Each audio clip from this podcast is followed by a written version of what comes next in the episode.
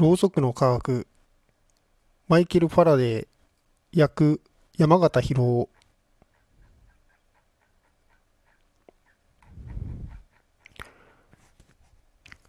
第一章。ろうそく。炎はどこから来ているんだろう。ここでの見出しものを見に来ることで皆さんは我々に大いなる栄誉を与えてくれたわけですからそのお返しにこのレクチャーではこれからろうそくの科学的な成り立ちを示していきたいと思います。自然の哲学を勉強するとき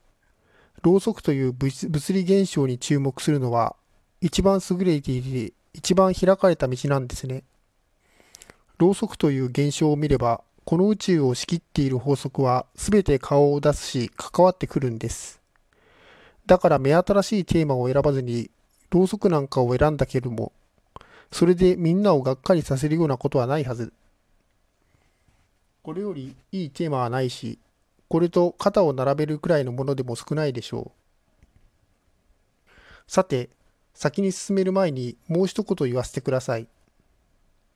我々のテーマはとても壮大だし、それを真摯に真面目に科学的に取り上げようという我々の意図も壮大なものではあるんですが、でも私、我々の中の年長者からは距離を置くつもりです。子供の皆さんには、自分も子供の一人として話すという特権をいただきましょう。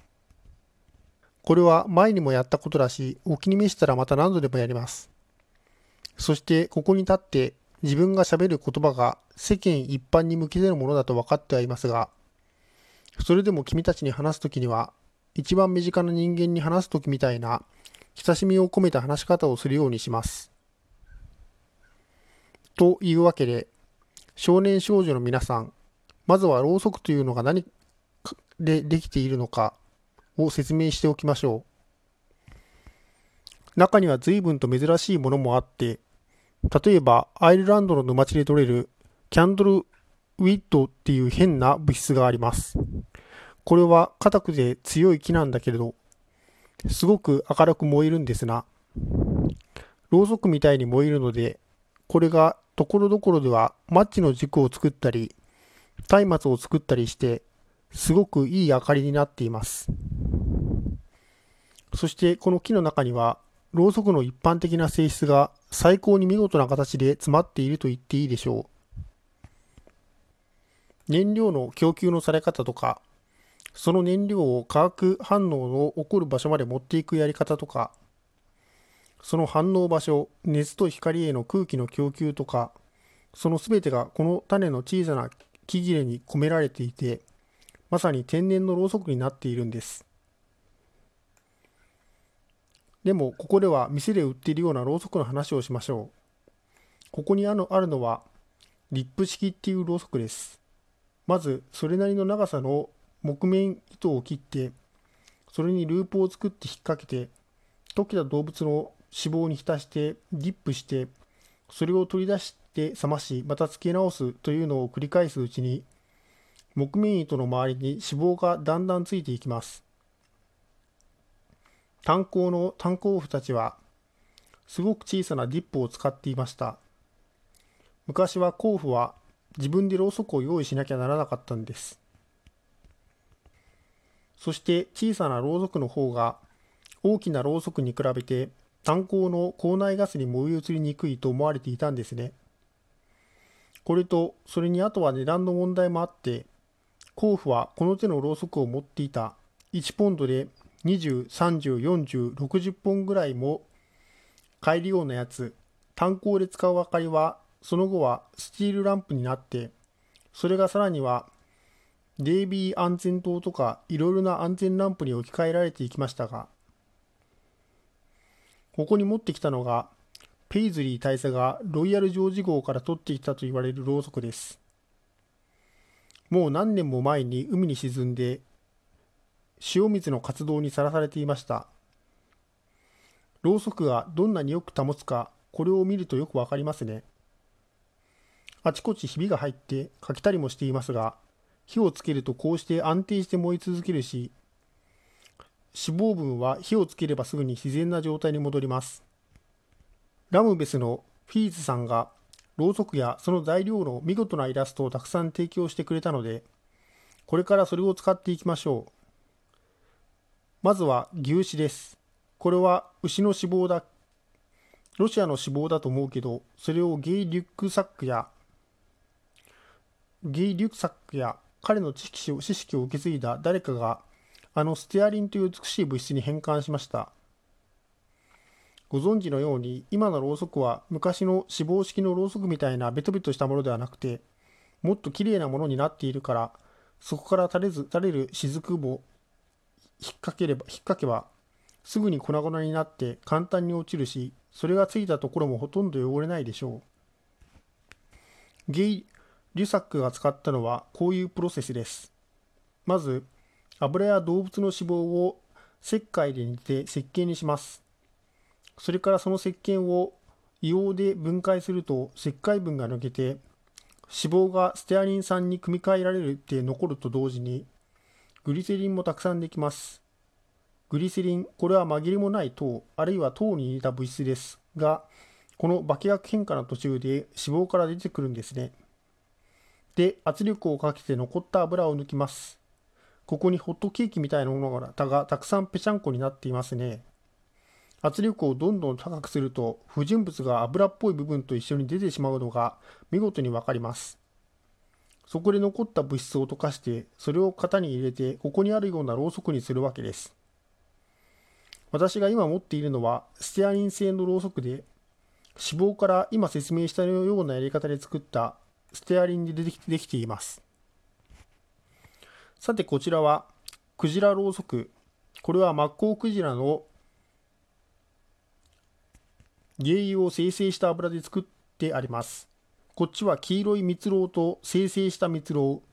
これもろうそくの材料になります。さらにこっちには、あのパラフィンという変な物質があります。アイルランドの沼地で取れるパラフィンからパラフィンろうそくなんてのも作られます。こっちには日本から持ってきた物質があります。なんせ最近我々はあの僻地の国の入り口を無理やりこじ開けてやりましたからな。親切な友達が送ってくれた一種のワックスですね。そしてこれはろうそくの生産の新しい材料になるものです。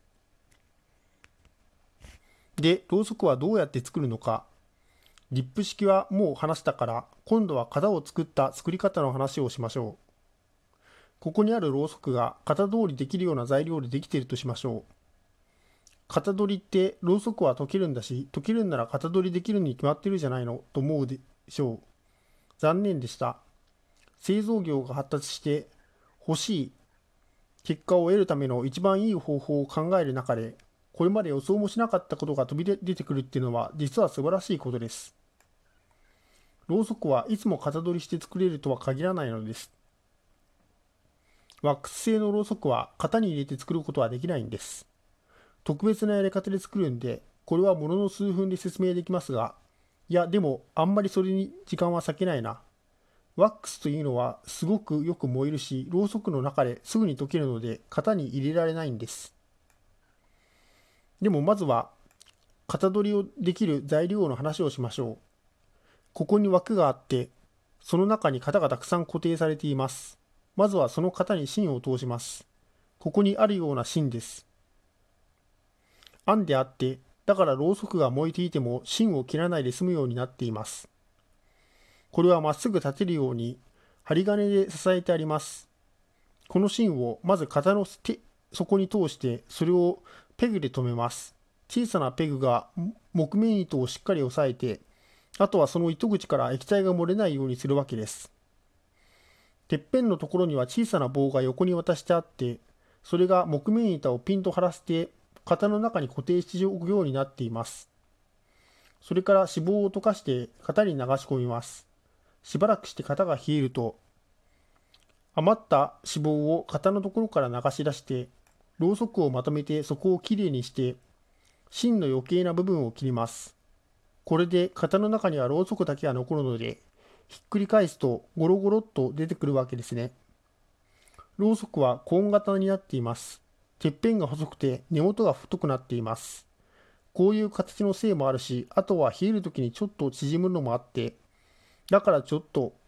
ふってやると、ポコッと外れます。ステアリンやパラフィンのろうそくも同じように作ります。ワックスのろうそくの作られ方はとても面白いです。木目糸がたくさん枠にぶら下げられて、その先端に金属のタグがついて、ワックスが木面にかからないようにしてあります。で、これがワックスを溶かすと、溶かすヒーターのところに持っていきます。この枠はぐるぐる回るようになっていて、回っているところへ人が溶けたワックスをすくって、1本ずつ順番にかけていくわけです。で、一回りして、それが十分に冷えたら、今度はまた最初のに戻って2巡目をいきます。これを繰り返して、必要な厚みになるまで続けるんですね。これで芯の全部がまあ十分太ったというか、餌をもらったというか、とにかくその厚みまで来たら、それを枠から外して別のところに持っていきます。フィールズさんのご好意で、そういうろうそくをいくつかここに用意してあります。これなんかまだ出来かけのやつですね。これを今度は滑らかな石の板にゴロゴロ転がして丸くします。それでコーン型のてっぺん部分をそういう形を作ってある型に押し込むことで作るんです。それからそこの部分を切って余計な芯を切ります。これを実にきれいにやるので、こういうやり方で重さが正確に4ポンドとか6ポンドとか、あるいは好きな重さのろうそくを作れちゃうんですね。